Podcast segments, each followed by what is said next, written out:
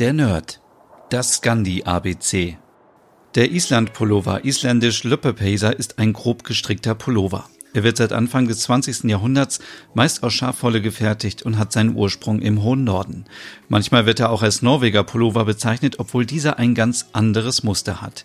Island-Pullover haben eine Tradition in Island. Typisch ist der mehrfarbige Bereich um Hals und Schultern.